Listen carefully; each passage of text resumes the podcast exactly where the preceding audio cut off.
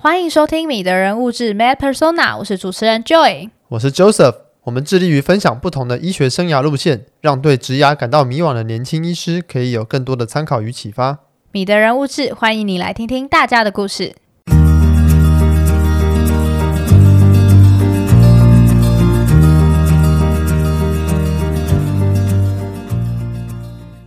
这集来宾蔡明杰医师毕业于台湾大学。在成大医院完成内分泌及新陈代谢科训练，现在为高雄市陈显明诊所副院长，以及蔡医师线上瘦身社团创办人。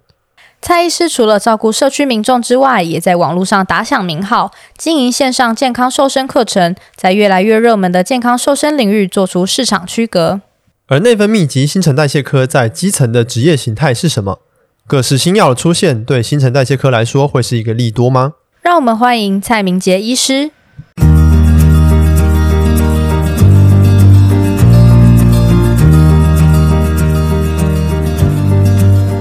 好，我们今天非常开心可以邀请到蔡医师来跟我们分享，呃，新陈代谢科的很多呃，大家不一定很那么清楚的一些职业上面的形态以及未来的发展。那想请教一下蔡医师，当初从医学院毕业之后，那个时候呃，怎么会选择进入内科训练？那那个时候有什么样的考量呢？哎，这个真的已经过了蛮多年，其实我也有一点 淡忘了。不过没关系，经过你们提问，我又去努力的回想了一下。呃，我我觉得医学生最常用的应该是排除法啦。嗯，哎，这个很重要，就是你要先把你不喜欢的科排除掉，这样子。嗯，哎，我想了一下，我以前 run 一 run，大概外科系，我就觉得太动刀这个，然后又蛮超体力的，我是没有非常适合啦。嗯哼，外科系这种。然后包括妇产科啊，包括一些这个小科比较偏外科的，我真的不会进刀房，要站在刀房上面的都。哎，对对对，我觉得好像不太符合我的个性这样子。哎，然后小孩子小小孩子很可爱，但是儿科的小孩就不是那么可爱。对对对，所以这个也很快的排除掉。所以算来算去，我我觉得内科真的可能比较符合我这种比较呃内敛一点的个性这样子。嗯嗯。然后这是第一啦，就是排除法。嗯，那第二的话，可能有受到一些父亲的影响哦。我爸爸本身也是内科医师哦，所以嗯，对对对，所以呃，我从小就是看他这样子，呃，我是觉得内科好像也还 OK 啦。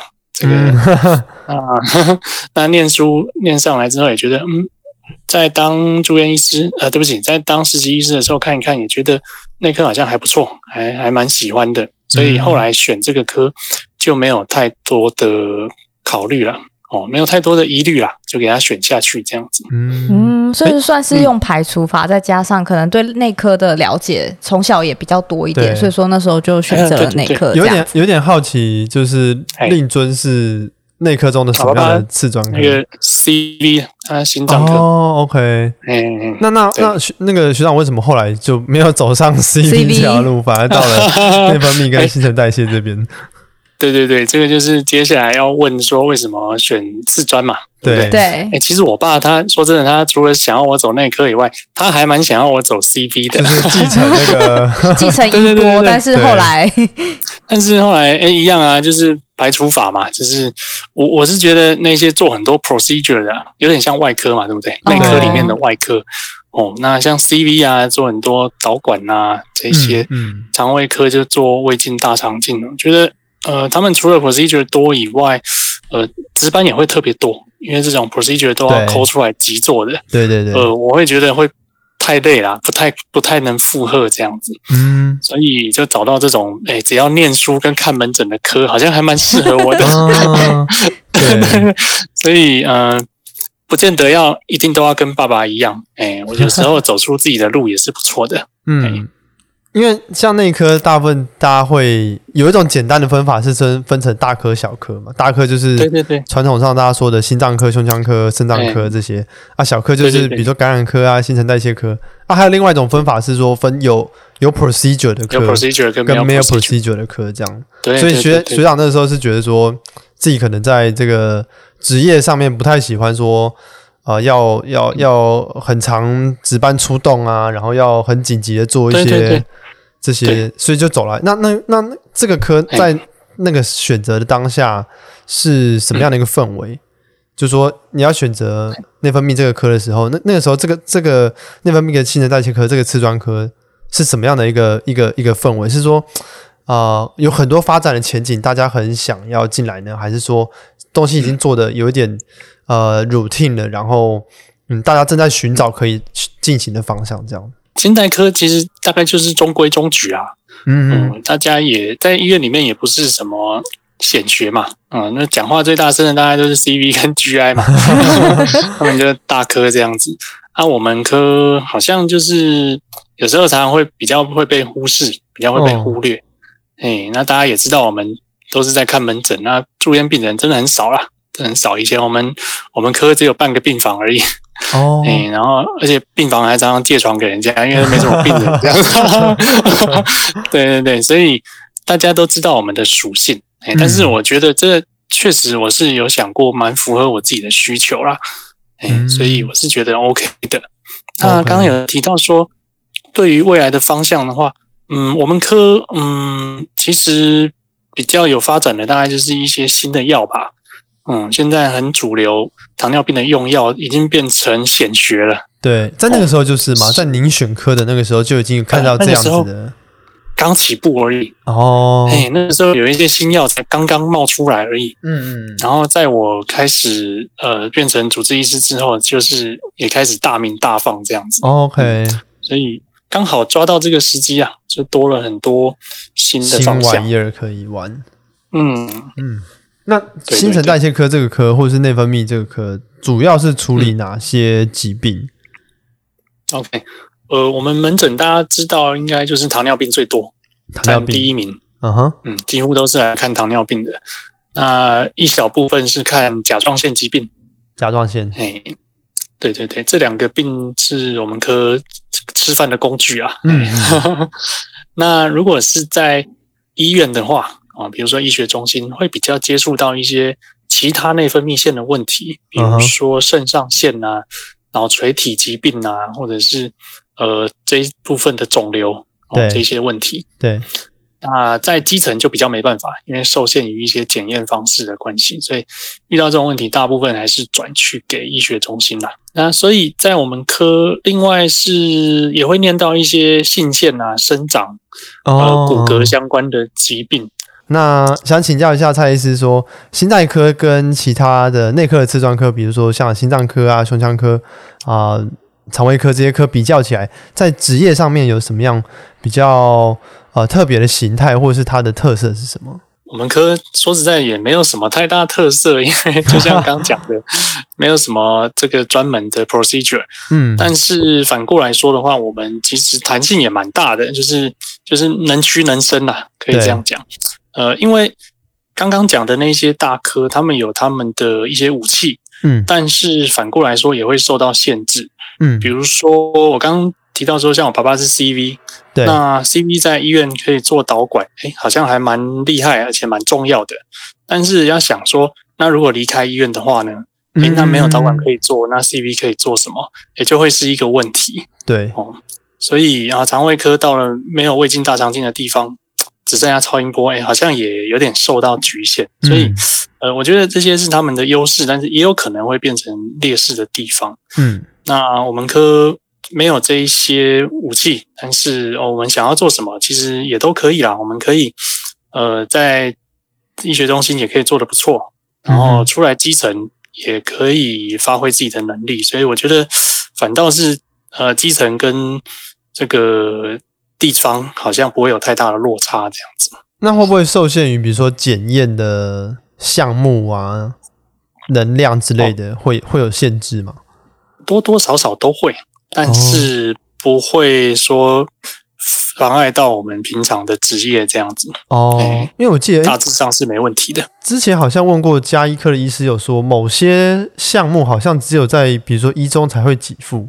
然后在基层，在基层抽就是要自费抽，或是怎么样的模式这样？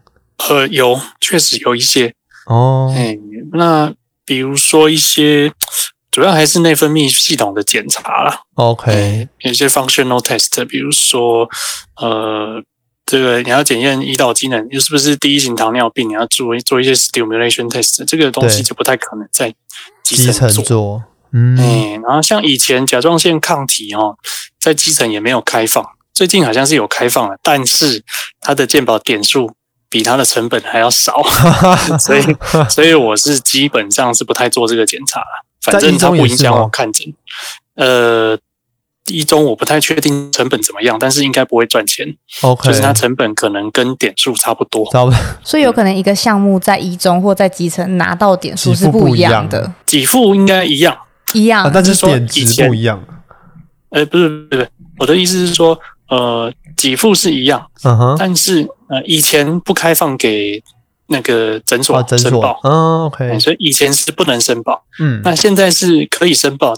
但是我们做成本太高，OK，因为我们没有设备，我们要外送哦，外送的检验所可能又在外送，对，所以那个成本就会，对他们也不做这个很特别的检查，那成本就垫高，嗯。啊，比如说健保给你三百点，那你检验要五百五百块，那我们就不会去开这个检验，对对对对对对，但是在一中，也许它三百点，单单它成本可能也减到三百块，那就 OK。哦，这样子，这样听起来，心内科在不同层级的医疗院所，其实啊、呃，不管是受限于制度上面，还是说病人的族群的呃分布上面，其实不同的医疗不同医疗层级，其实有蛮明显的趋向。诶，我刚刚举的这个例子是有一点受限，但是我老实说，那个甲状腺抗体不验也不会怎样，还是可以看病，哦 okay, okay 所以。所以只是举例啦，说真的，我觉得影响很小啊。所以说在，在、呃、啊不同的层级，其实做的事情蛮类似的，可以这么说。对，嗯、那就像刚刚提的，如果真的遇到比较怀疑呃特殊的甲状腺疾病，对，对不起，特殊的内分泌疾病，就转诊到医学中心就可以了。刚刚有讲到说我们科发展有没有什么劣势？我想到一点补充一下，就是说呃，现在在社区来说。不是只有我们会看糖尿病，其实一些 ENT 诊所 也开始要抢我们的慢性病的大饼，这样子。哦，嗯，有些 ENT 诊所也是开始用糖尿病、慢性病的药。嗯哼，那当然不是说他们不能看呐，哎，只是说。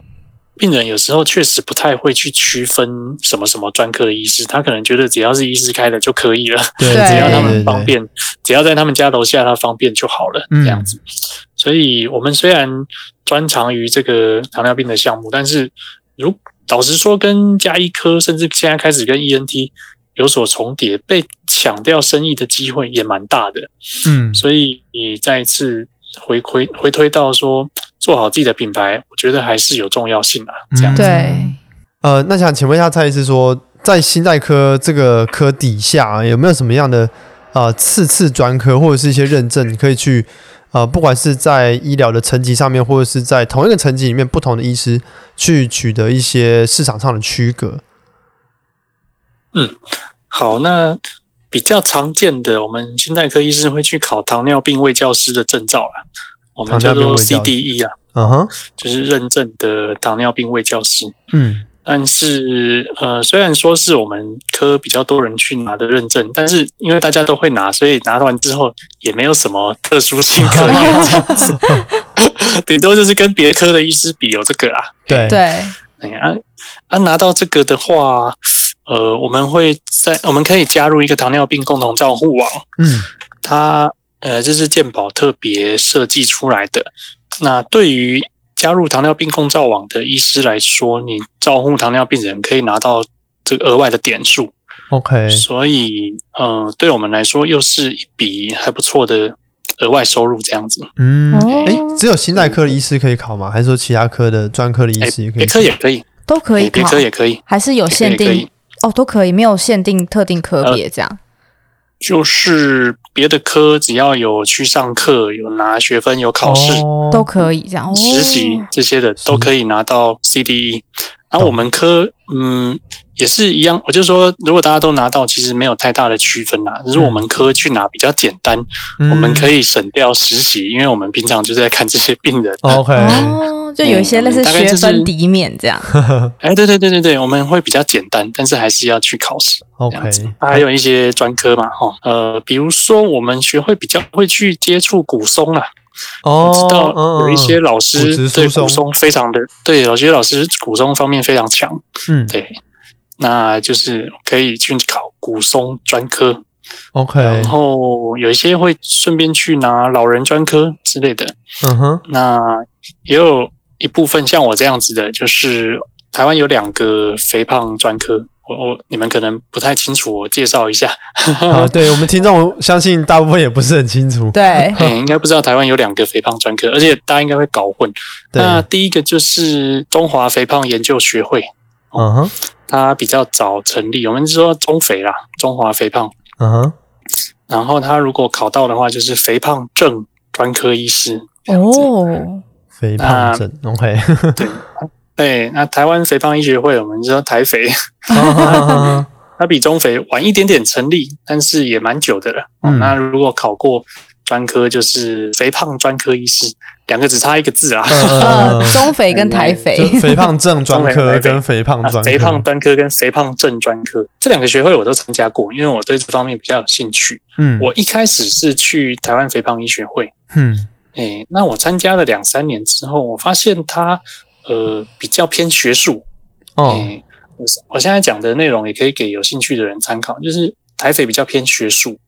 哦，他是说肥胖的致病机转啊，然后肥胖的一些相关研究，嗯，跟疾病相关的研究等等等等，嗯，所以我听一听就觉得，嗯，这好像不是我要的东西，嗯哼，对对，所以我后来就转而参加中华肥胖研究学会，呃，讲白话的话，它就是它比较偏实战啊，嗯，它就是教你怎么样减肥，嗯嗯，所以。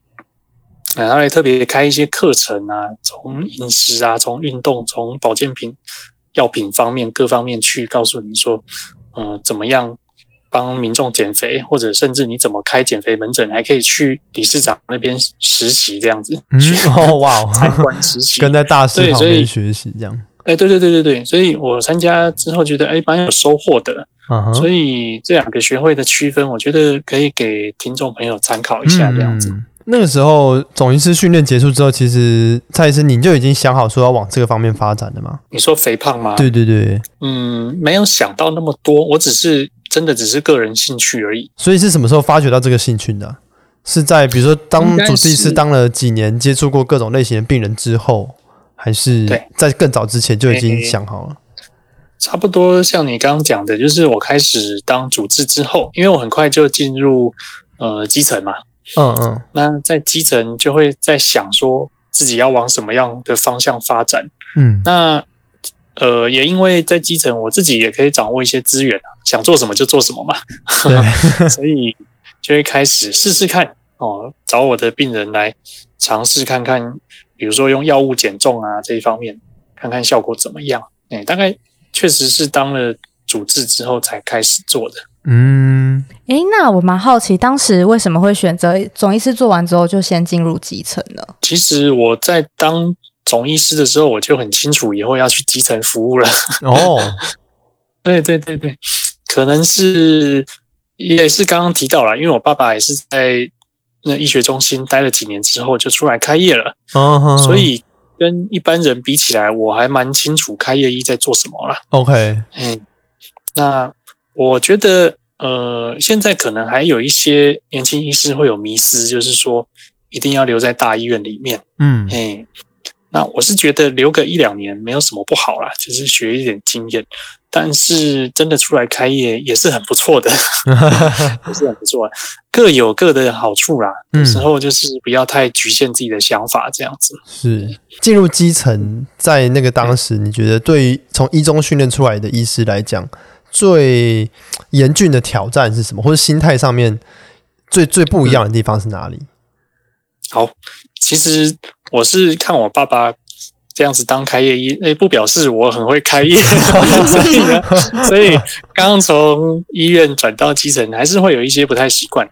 那讲最简单的例子，我们诊所就是社区小诊所嘛，嗯，社区诊所，那就是。什么病都要看呐、啊，其实比较接近加医科的定位啦。嗯哼，哦，病人来啊，感冒啊，喉咙痛啊，肚子痛啊，对，通通都要看这样子。所以以一般医学中心的训练来说，嗯，虽然一些大病会处理，但是小病有时候还是需要摸索一下的。对，小病其实 蛮多没嘎的。对，感冒药怎么样开得好，病人会满意，嗯、这个也是需要一些练习时间的。嗯哼。嗯哼这个是比较小地方啦，对，大概以一般医学生的聪明才智来说的话，应该摸索一下就会了。好，那这是第一个，就是看病上面。对，那第二是刚进入基层，嗯，其实也不是只有我而已啦。我相信有一些 Young V 哈，刚升上去，病人都不太认识你，所以这个门诊量就会不太好看，门可罗雀这样子。对，对，对。嗯，那包括我刚到基层的时候，我也觉得，嗯，我的门诊时段怎么好像人特别少？怎么好像人家 看到是我门诊就会避开不想来这种感觉？有呢有呢，我会有这种感觉，大家就会挑院长的门诊，对时间过去这样子。那不过没关系，反正我不是院长，我不用担心生意不好。对啊，我就做好我自己该做的事情。嗯，那按部就班做，那病人来好好帮他看。其实做个一两年，口碑做起来，现在病人对我也都是蛮信任的啦。嗯哼，我做到现在，我刚好像没有讲哦，我做到现在已经七八年了哦。哎，在基层服务已经七八年了。对对对对对。哦，呃，你觉得说在基层要这样，就是呃累积客、累积病人，或者是建立病人的这个信任关系，除了在医术上面当然是持续的精进，然后用心的照顾病人之外，在这个世代，我觉得如何让自己的能力被看到，其实也是蛮重要的一件事情。哎、欸，没错，对对对，蛮重要的。蔡医师有什么样的心得可以跟大家分享看看？因为诊所就是那个样子嘛，一个医生在里面看诊，默默的看诊。像我们院长，我也蛮敬佩他的，他就是在地耕耘二十多年。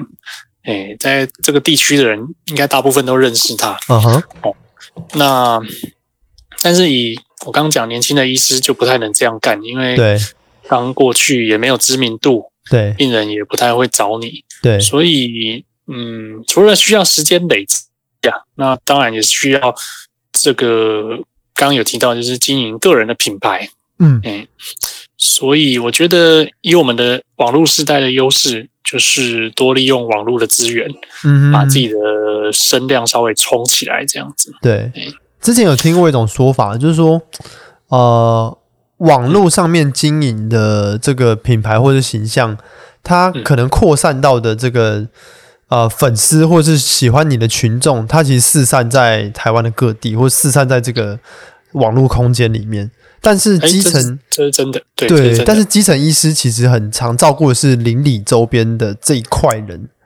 对，对，对，对，对。您您的经验上呢，嗯、就是说网络上的声量或者是品牌形象经营，对于在地化经营的诊所或是医师来讲，他在业务量上面会有会有明确的提升吗？呃，还是会。那就像这个朱医师刚刚讲的，在医学中心可能呃特别会。发现哎，呃，全台湾各地的病人，就算是外县市的啊，看到你的文章，觉得你厉害，特地专程跑来给你看的，哎，在医学中心应该会是常常发生。嗯，在基层比较不会，哎，比较少有人大老远从台北跑过来给我看糖尿病，不在，不至于啦，不至于啦。对，但是呃，但是我觉得经营网络还是有影响。嗯，就是你一样是，比如说高雄区的。对，就有可能他跨区来给我看，哎，这就是有可能的。哦、对，嗯，他不觉得这样很远，他觉得这样还好，所以他愿意过来给我看。嗯，或者甚至你在缩小范围，我们在南子嘛，对，你就在南子区有人要看病，他也会上网搜寻一下，嗯、搜寻到我这个医生好像评价非常好，他就跑来了。哦，所以我觉得或多或少都会有影响啦。对，就是说对在地化经营还是有差，这样。还是有，还是有，嗯，欸、尤其是对诊所，我刚刚说不太可能会有跨县市，但是你跨区或者是当地区，就是一个一个 range 内都还是可以有提升这样。没错没错。有点好奇说，因为刚刚有提到说，基层的诊所，不管是诊所刚成立，或者是医师刚出来，其实就有点像看医，就是什么都要看嘛。那嗯，对，您毕竟你还是新陈代谢科的医师，您的对呃职业的这个呃热情所在，还是在这个方面的疾病。那对，从这个看的范围比较大，慢慢限缩到你看的大部分都是你想看的的的病人族群，或是更 focus 的一个族群的话，这在中间大概花了多久的时间？然后它是慢慢自然而然会演进成的过程吗？还是要医生要很要很用力的去调整这个这个 portion？哎，是需要用力的，你讲的没有错，是需要用力的。因为我刚到诊所也是觉得。呃，看急性病的，我觉得很多。对，那个急性病的可能占七八成，就是感冒啊，或什么。对对对，一般的急性的，嗯哼。对，因为呃，我不是说这样不好啦，这样也有它的好处，就是因为我们就是在地的诊所嘛。对。那我们旁边就是一个很大的社区，那边几乎整个社区的人小毛病都会来找我们看这样子。嗯。所以我不是说这样不好啦，这样也有它的好处。嗯。但是缺点就是。老是在看小病，就 不是自己的专长。对对对，所以确实是要花蛮大的力气去改变。那所谓的花力气，也就是，嗯，我觉得宣传啦，就是累积人气。嗯哼，那让大家知道有一个很会看糖尿病的医生在这边。对，那。确实，病人就会慢慢累积起来，嗯，包括原本的老病人去带新病人，或者是透过网络上找过来的病人，哎，渐渐的就累积起来。所以我觉得现在慢性病人已经提升，从以前可能两成多，现在应该已经提升到有四成左右了。哦，真的有差，就这要很用力去刻意去调。OK，对，如果你依照着原本的节奏。呃，原本的模式去看的话，可能到现在病人族群还是都不会改变。对，这是我刚讲的，呃，慢慢累积口碑啦。嗯，就老病人去带新病人，然后从网络上去宣传，嗯，总是会看到成果的。是。这集要来分享蔡医师热腾腾的新书，搞懂内分泌，练成你的易瘦体质，不节食，不断糖，不生酮，不吃药，不虚菜单，打造这辈子都胖不了的瘦身术。身处资讯爆炸的时代，所有减肥的方式都能够在网络上找到，但我们常常搞不清楚的是哪些对，哪些错。因此，想要健康瘦身或者是终结肥胖，就应该要回到源头，了解内分泌跟新陈代谢。蔡明杰医师提供具有科学根据的工具，书中兼顾理论面以及执行面。教你如何练成易瘦体质，不用任何瘦身产品，不需要饿肚子，在家身体力行就会瘦哦。蔡医师特别提供两本新书，让米德人物质的米粉抽奖哟！跟我们分享你对内分泌及新陈代谢科的兴趣，或是终结肥胖的个人经验或想法，就有机会获得这本蔡医师的大作哟。有兴趣的听众，快来本集 Facebook 或 IG 贴文下面跟我们聊聊吧。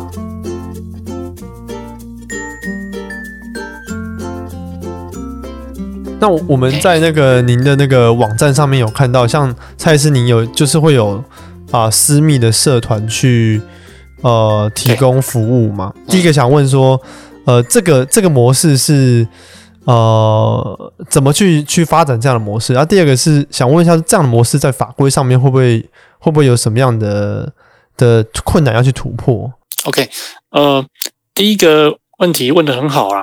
哎，我可以稍微分享一下，就是说，呃，我刚刚有提到，我一开始在门诊也是想说做一点减重看看，对，嘿，但是我发现做起来效果不好，哎，那也是同样的原因，因为我们是社区基层诊所，嗯，那我们社区就是就是很一般的居民啊，也不是那种高级住宅区之类的，嗯哼，所以简单讲就是消费的水准有限，对，嗯。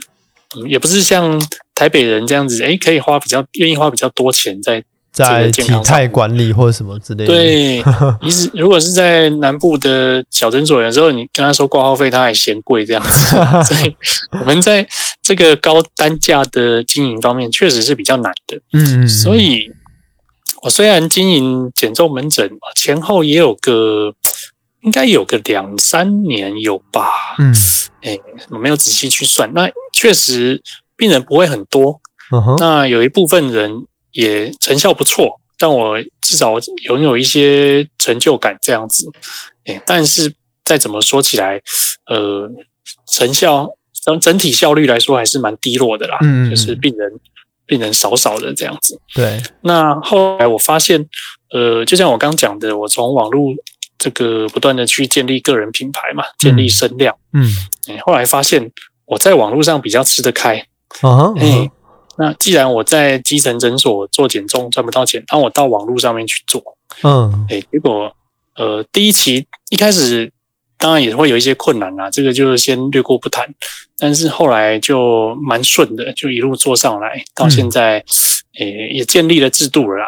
啊，不，大致上就是蛮稳定的这样子。哦，那在网络上逐渐站稳脚步之后，我就把减重社区的这个减重门诊，我就直接关掉了。哦，就社区就是服务社区的需求，但是减重这一块就把它。就是 focus 在网络上面去做。对对对，我不可能说为了做一些高单价的，然后就放弃这些照顾社区居民的机会啊。对，我还是觉得照顾他们蛮重要的，培养感情。是，但是那我要做这高单价没关系，我到网络上面做，这样就可以了。而且网络上可能可以从各地去去去聚集有这样子消费能力，或者是有这样子的需求的人。哎，没有错，我们上课是八国联军。我们有美国的、英英国的、澳洲的、日本的，哦、那这是用英文上课吗？哎，没有没有没有，都华人呐、啊。哦，华人会看得懂我的粉砖的，应该都华人，哦、所以不用担心。哎，不好说，其实不是只是跨台湾的地区，也是跨国哎。我是跨国的，哎，哦、我是跨国的。那那我我我我个人有点好奇说，说是这样子算是这样算医疗行为吗？这样在网络上。啊刚刚就有问说这个法规的问题嘛？对对对对。好，我第一要讲说，因为不是在门诊，门诊要开药，对，对。但是网络上我没有在开药，对，哎，所以不会有这种法规的问题。Oh, OK，它不是线上看诊啊，嗯，我们只是做一些卫教而已。OK。嗯诶，我们的课程，诶，我开给人家的发票上面是写线上课程啊。对对对对，就是教你怎么对变瘦。你是买我的知识课程哦，诶，你不是来买我的药品。懂懂。我我们没有在网络上开任何药品。OK。那那再来就是说。我确定这个没有问题啦，因为现在网络上这样的课非常多，不会只有我而已。嗯、是，只是您是心代科医师，可能出来开这个课就更有说服力一样。我有我的号召力。对对对。嗯、哦，这块应该大概跟鉴宝是不太不太会有什么关联的。的对对对，项的项目啦，应该都是全部都是自费的。那但是除了像就像蔡医生您说的，除了要照顾这个高单价的部分，那但其实心代科还是很大一部分是服务这个健保底下的疾病。哎，没错没错，对对对。那你觉得说健保的改革的方向，包括现在给付的呃给付的疾病啊，或者是呃点数的这个点值上面的的分配上，你觉得对心代科它是一个？呃，利多还是利空，或是你觉得它未来会有什么样的优势或劣势呢？嗯嗯嗯，呃，讲到这个健保改革哦，呃，其实老实说，不太感觉得出来有很大的改革啦。嗯，但是可能有这个一点点小改革啊。因为大方向来说的话，医疗环境其实没有很好，还是在变差的感觉。嗯哼，不管是从医病关系还是从收入，我觉得大环境。不像以前那么好了，不像我爸爸那个时候那么好了。哦、对对当然，对对对对。然后医生都往小科这边啊，医美这边跑，这个大家也知道啦，这个是公开的秘密了。嗯嗯，一直在讲说保大不保小，这个哎也没有做到啊。对对对，现在还是小毛病一直往诊所、往大医院跑，占用医疗资源，其实这也是蛮无奈的啦。嗯，那不过没关系，我讲一点比较好的，就是说。对，不要一直抱怨。讲一点，嗯，比较有感觉是从前两年吧，前两三年开始，那个核酸回推放大的比例有比较缩小一点。这个不晓得其他医师有没有注意到？嗯，在心带科吗？心带科有很多会核酸的东西吗？是不是只有心带科？是所有的健保核酸。OK OK。嗯，比如说以前可能给你放大五十倍，对，现在可能现在是上限是二十倍的样子。嗯，哎。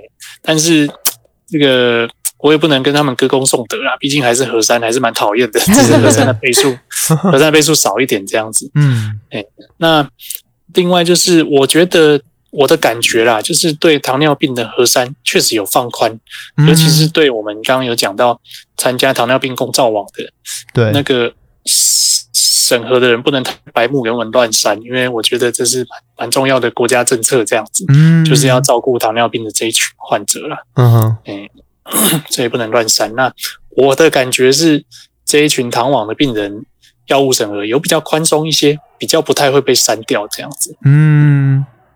尤其是心带科这几年新药又很多，哦，那个都很贵。那些是健保给付的吗？对对对，几乎很多新药都是健保给付了。OK，这是病人的福利啦。哎，那我们也愿意用，但是问题是，如果被核删下去会很可怕。对啊，对你打针一个月如果要三四千的话，你放大几十倍，我们真的会很惨。对，哎，所以呃，我觉得。比较不会被核删这一点，对我们来说是勉强算是一个利多吧。嗯，嗯应该是说，呃，因为像我们过去访问过一些 procedure 比较多的次专科，呃，嗯、会有个很明显趋势是说，现在健保给付的方向有处置的会大于像开药或是看门诊。就比如说，对啊，对啊，有有有做这些 intervention 的检查也好，或者什么，但是心内科有个劣势就是。检查好像不多，处置不好像不多。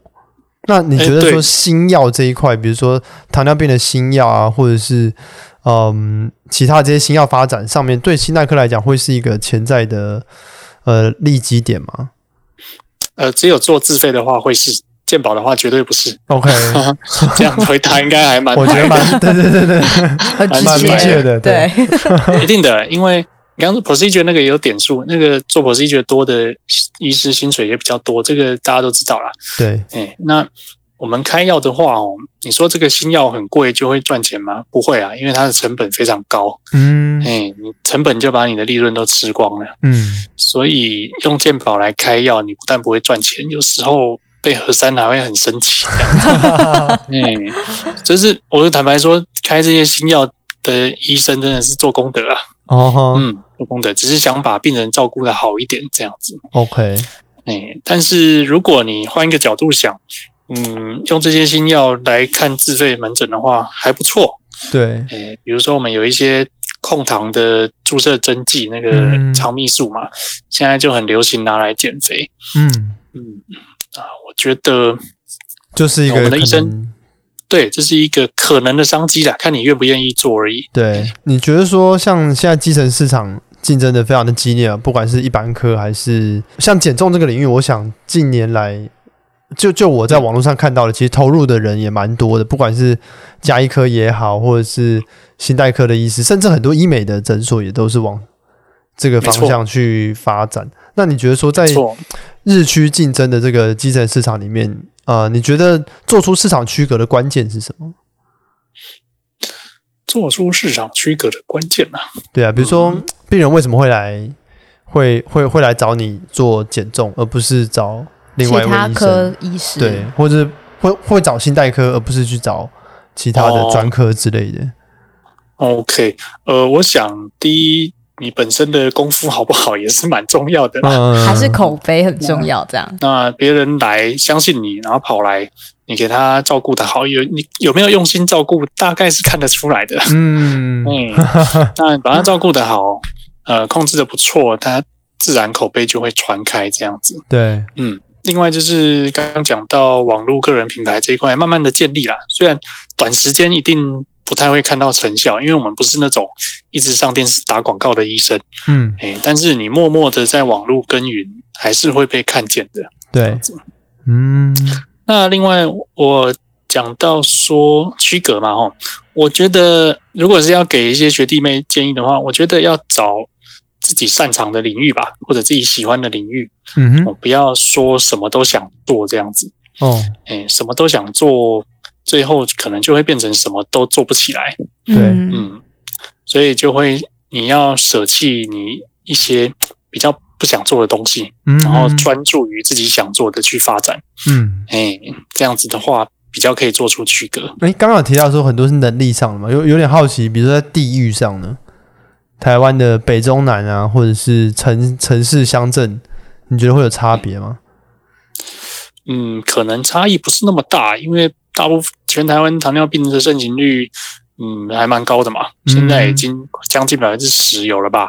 嗯、所以我想在哪里应该都不会缺病人啦，只要你能做出品牌来这样子。嗯，城乡差距顶多就是病人愿意花钱的的程度吧。像台北，我就说，对，台北愿意花钱的人比较多，南部就确实会比较那个一点，这样子拮据一点。